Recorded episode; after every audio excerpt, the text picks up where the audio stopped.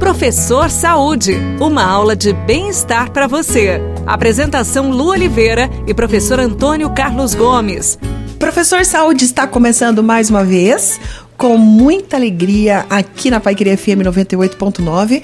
Porém, a alegria vem, mas a gente vai falar de uma doença que causa muita tristeza para quem sofre com isso, que é a esclerose múltipla, uma doença degenerativa que afeta o sistema nervoso central e faz com que o paciente vá perdendo uh, os movimentos ao longo dos dias, né, professor? É, ela é uma, uma doença degenerativa, né, oriunda do sistema nervoso central e a pessoa, com o passar dos tempos, ela vai perdendo o movimento.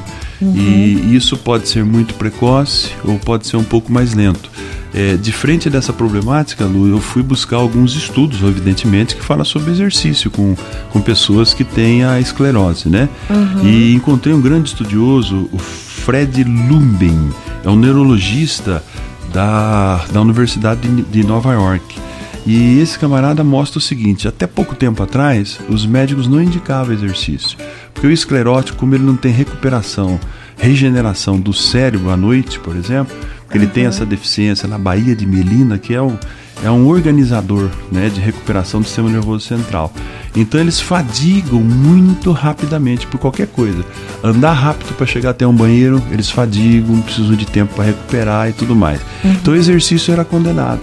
Mas os experimentos em animais, em ratos, por exemplo, começou a mostrar que o esclerótico que se movimenta, ele tarda a perda de movimento dele, tá? Então aí eles começaram a fazer experimento com escleróticos, experimentos uhum. leves, trabalho de flexibilidade, de equilíbrio, de fortalecimento com baixíssima carga, só com o peso corporal. Uhum. E os escleróticos então passaram a ter mais tempo de um movimento mais normal, ou seja, Puxa, que bom. vão para a cadeira de roda mais tarde, entende? Uhum. Ele pode ter uma vida ativa melhor fazendo exercício. É uma doença que não tem cura. Essa doença, infelizmente, ela não tem cura. Ainda não tem cura.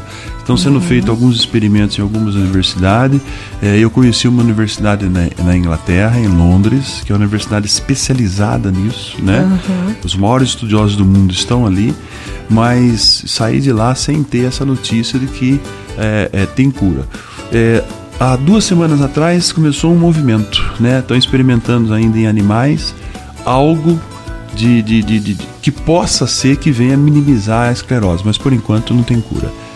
Não tem cura, mas com exercício físico, a pessoa vai mais tarde para a cadeira de rodas, fica mais tempo conseguindo controlar os próprios movimentos. Não, e algumas pessoas, Lu, nem vai para cadeira de roda, pode Olha, viver a vida bom. toda assim. Claro que os movimentos vão diminuir devido à idade e tudo, mas eu posso ter uma vida mais ativa se eu fizer o exercício. Agora, exercício é muito especial, não é qualquer tipo de exercício. Então a gente vai conversar mais a respeito disso no próximo Professor Saúde. Combinado, professor? Combinado. Vamos falar então, sobre tá. quais são os tipos de exercícios. Fechado. Beijão no seu coração, fica com Deus e tudo que fizer, faça com amor. Tchau.